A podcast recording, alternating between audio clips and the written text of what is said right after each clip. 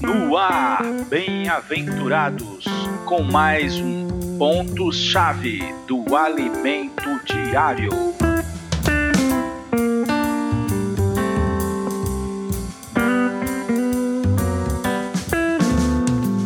Olá, bem-aventurados! Chegamos à sexta-feira da nossa semana 5, Cristo crucificado. Sexta-feira vai falar sobre unanimidade no falar, pensar e servir.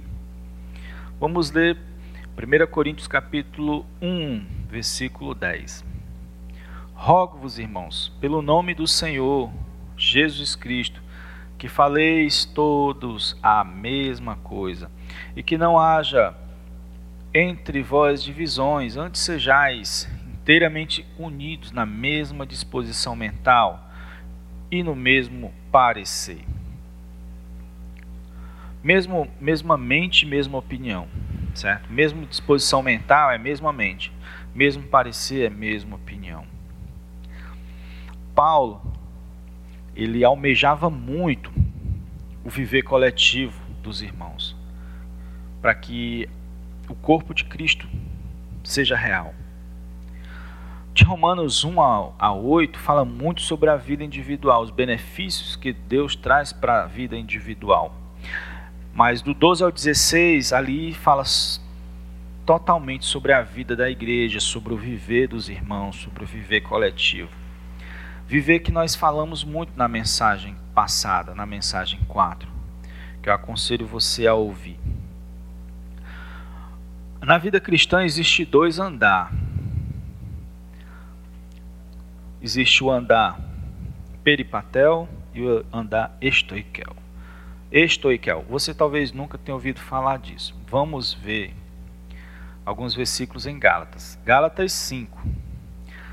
Gálatas 5:16 diz assim: Digo-vos, digo porém, andai no espírito e jamais satisfarei satisfareis a concupiscência da carne. A, a língua grega e a língua hebraica, amados, é, são muito ricas. Foi por isso que Deus escolheu elas para registrar a Bíblia. No nossa, na nossa língua, né, andar é tudo andar, é a mesma coisa. Mas quando o andar é o andar é, da vida cotidiana, mais individual, certo? Mais espontâneo, usa-se a palavra peripatel, que é esse andar no espírito. Aqui é o andar no espírito da vida cotidiana, da vida individual, certo? Que temos que ter. Mas tem outro andar, versículo 25. Se vivemos no espírito, andemos também no espírito. Esse andar aqui já é um avanço, é um andar que requer uh, coordenação. É como é como a marcha dos soldados. Eles mexem as pernas tudo no mesmo ritmo e sintonia, né, para que eles não batam uns nos outros. Aqui são para filhos maduros, filhos herdeiros, qual a gente falou na série anterior do Alimento Diário. Filhos é, soldados, esses são os que estão qualificados para fazer parte do filho varão. Ou seja, Deus quer gerar um viver coletivo. O grande objetivo de Deus é levar, é gerar o surgimento do filho varão, os vencedores coletivos. E para isso tem esse andar né, em coordenação, em, em cooperação, certo? Uh, no geral, as igrejas estão carentes desse segundo andar. Eles dão muito mais ênfase a resolver problemas individuais, que não requer esse viver perfeito, coletivo, com foco, com direção. Mas Paulo fala muito em unanimidade e unidade, mesmo falar, mesmo pensar. Vou mostrar aqui alguns versículos, por exemplo, Efésios 4, 4 3.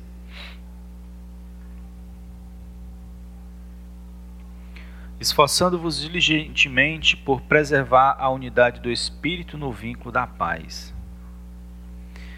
Outro, Romanos 15.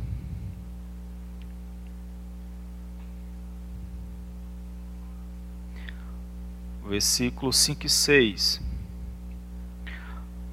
Ora, o Deus da paciência e da consolação vos conceda o mesmo sentir de uns para com os outros, segundo Cristo Jesus, para que concordemente, veja aqui, ó, concordemente, e, um, e, e a uma voz glorificar, glorifiqueis a Deus e Pai de nosso Senhor Jesus Cristo.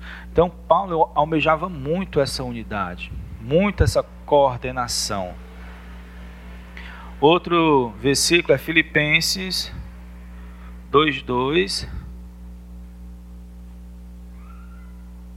que diz assim: Completai a minha alegria de modo que penseis a mesma coisa, tenhais o mesmo amor, até mesmo amor. Ultrapassa a questão do pensar, até mesmo a emoção. Sejais unidos de alma, tendo o mesmo sentimento. Me lembro que quando a gente estava estudando Filipenses, o irmão deixou muito claro para nós não é que nós vamos nos esforçar para pensar uns iguais aos outros. Não, é que nós vamos ter a mente de Cristo, a pessoa de Cristo em nós. Nós vamos ceder nossa mente para Cristo.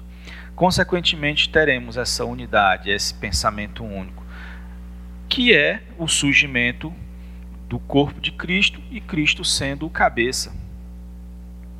O capítulo 4 versículo 2. Rogo-vos, ro, aliás, rogo a Evódia e rogo a Sintique, duas irmãs, né? Que pensem concordiamente no Senhor. Então veja a palavra de Paulo. Essa é a palavra profética. Ela tem esse, o intuito dela é levar ao andar estoiquel, a levar a um viver coletivo, a gerar os vencedores coletivos, que Apocalipse chama de filho varão. Tem uma também sobre a palavra profética, que gera unanimidade, gera um falar, um mesmo sentir. Também tem uma figura muito, muito boa, que é em 1 Coríntios, capítulo 14. Versículo 8. Pois também, se a trombeta der som incerto, quem se preparará para a batalha? Aqui é o seguinte: os exércitos de Israel, eles tinham a pessoa que tocava a trombeta para indicar qual é a ação que o exército ia fazer. Tinha um toque que dizia que era para avançar, um toques que diziam para recuar, toques que diziam para ir para a direita, para a esquerda. E era uma só trombeta. Então, o que significa isso? Deus sempre tem escolhido pessoas que, dê, que deem esse toque, que dê a orientação para o povo de Deus como exército, que é o que está precisando, o povo de Deus como exército. Tem, muitas, tem muito cristão muitos preocupados somente com os seus problemas, em resolver os seus problemas. Deus não tem um exército preocupado com os problemas dele, com o estabelecimento do reino dele. Mas graças à palavra profética, isso pode ser gerado. Fique atento aos trombeteiros, né? os, os profetas e os apóstolos de Deus nos tempos atuais e seja obediente à palavra profética. Ela tem a característica de gerar esse viver coletivo. Jesus é o Senhor. Deus abençoe a sua igreja.